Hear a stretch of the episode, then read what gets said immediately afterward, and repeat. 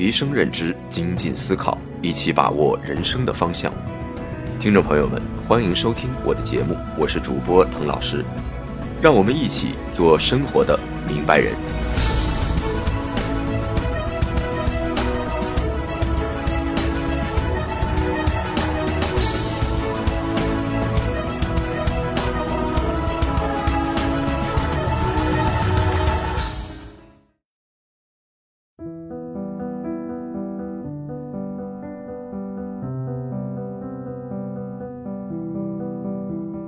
各位听众朋友，大家好啊！不知道各位有没有戒烟的经历？戒烟虽然不是什么惊天壮举，但是啊，戒过烟的人都知道，想最后彻底不抽烟十分的困难。有些人靠着电子烟或者尼古丁贴片勉强维持着；有些人呢，虽然可以坚持一段时间不抽烟，但最后又在某一场景下继续吸烟。有人认为啊。最后成功戒烟的人都有着强大的意志力，都在意识上具有高度的自律性。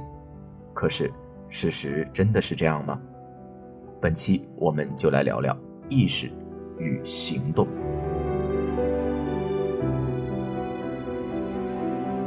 似乎先要有意识的觉醒，才能改变自己的行动。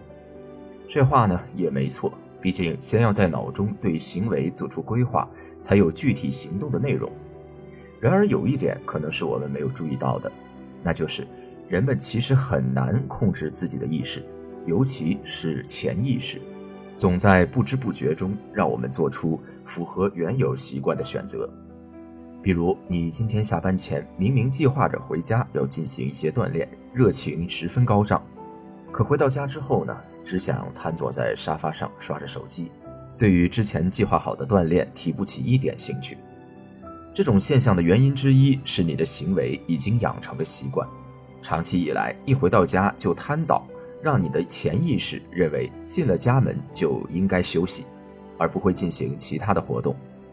可以说，在养成习惯方面，不是意识造就了习惯，而是行为影响了意识。就拿我们最开始提到过的戒烟来说，很多人戒烟失败的原因是某一场景触发了他吸烟的开关。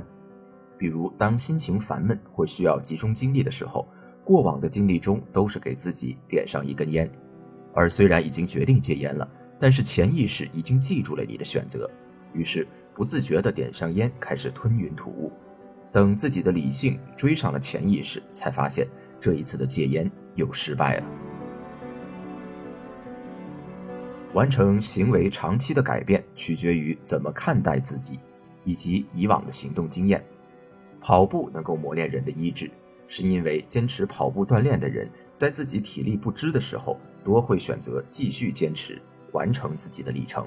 久而久之，在自己陷入其他困境的时候，潜意识里也会让这些人选择继续坚持，并且在这一过程中，坚持跑步的人每完成一次跑步的计划。都会强化他的自我认同，认为自己就是可以克服困难的人，以行动为优先，能让我们做到一直想做但是没有做到的事情。其实，我们的大脑通过这种行为反馈，无时无刻影响着我们的决策判断。诺贝尔奖获得者丹尼尔·卡尼曼在他的《思考快与慢》一书中写道，他曾经完成过这样一组实验。把一群人分成两组，分别向他们讲述同一个观点。一组人要求他们在听的时候做点头的动作，另一组人要求他们在听的时候做摇头的动作。最后实验的结果表明，点头的一组对观点的接受度会远高于摇头的一组。不必控制想法，只需改变行为，意识也会跟着改变。这听上去很神奇。但这确实是由我们的大脑结构决定的。我们对某一动作的反应，如果重复很多次，我们脑中的神经元就会慢慢记录下这种反应，从而形成潜意识中的条件反射。你可能听过这样一种恋爱策略，即带女朋友去看恐怖电影。事实上，这种方法有一定的科学道理。在观看恐怖电影时，经常会出现让人神经紧张、心跳加速的场景。而这样的场景和我们遇到喜欢的人的时候如出一辙。和女朋友一起看电影，她的身体可能会把紧张和心跳加速的感受和你联系在一起，认为是你给她带来了这种感觉，从而加深你们的感情。还有一种现象，你可能也听说过，就是对着一盆植物不停地进行辱骂，这盆植物过一段时间就会凋零。而保持相同的环境，对另一盆植物进行褒奖，那么这盆植物就会越长越好。我们人类呢更是如此，语言对于人的影响是巨大的，言语中的微小改变就会对我们的行为产生巨大的影响。我们自己的言语以及接受到的话语，无时无刻不在对我们自己进行心理暗示。经常在镜子面前告诉自己“我很棒，我很聪明”的人。有更大的可能性，有更好的表现。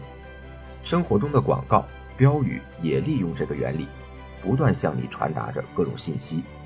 比如，奢侈品牌会告诉你，优秀的你值得更好的服装、手表。穿戴了我们的服饰之后，你就可以成为优秀的人。我们对自己喜欢做的事情更容易保持专注。那反过来。我们对一件事情保持专注，我们的潜意识就会认为我们对这件事情更加的喜欢。你是不是经常抱怨自己在学习和工作中难以集中精力，总是走神，动不动就要拿起手机来看？与其一直在寻找一件能让你喜欢的事情，不如从改变自己的行为开始，练习对当下的事情保持专注，哪怕一开始持续的时间很短。但只要你能对同一事情产生专注力，你的意识也会发生改变。持久的改变始于行动的实际变化，而不是思想的变化。你想让自己获得更多朋友和关注，那就去做一些能够和别人更亲近的事情。想要克服拖延，就马上处理手头的事情。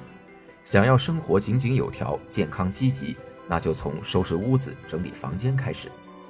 寒冷的天气里，光想着穿衣服，还是会冻得瑟瑟发抖。只有把衣服穿上，才能让身体变得温暖。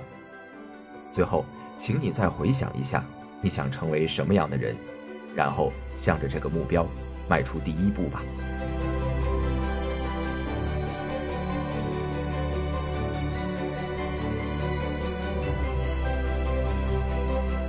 好了，以上就是本期节目的全部内容。如果你有相关的感悟或者思考的话，欢迎评论留言。我们下期再见。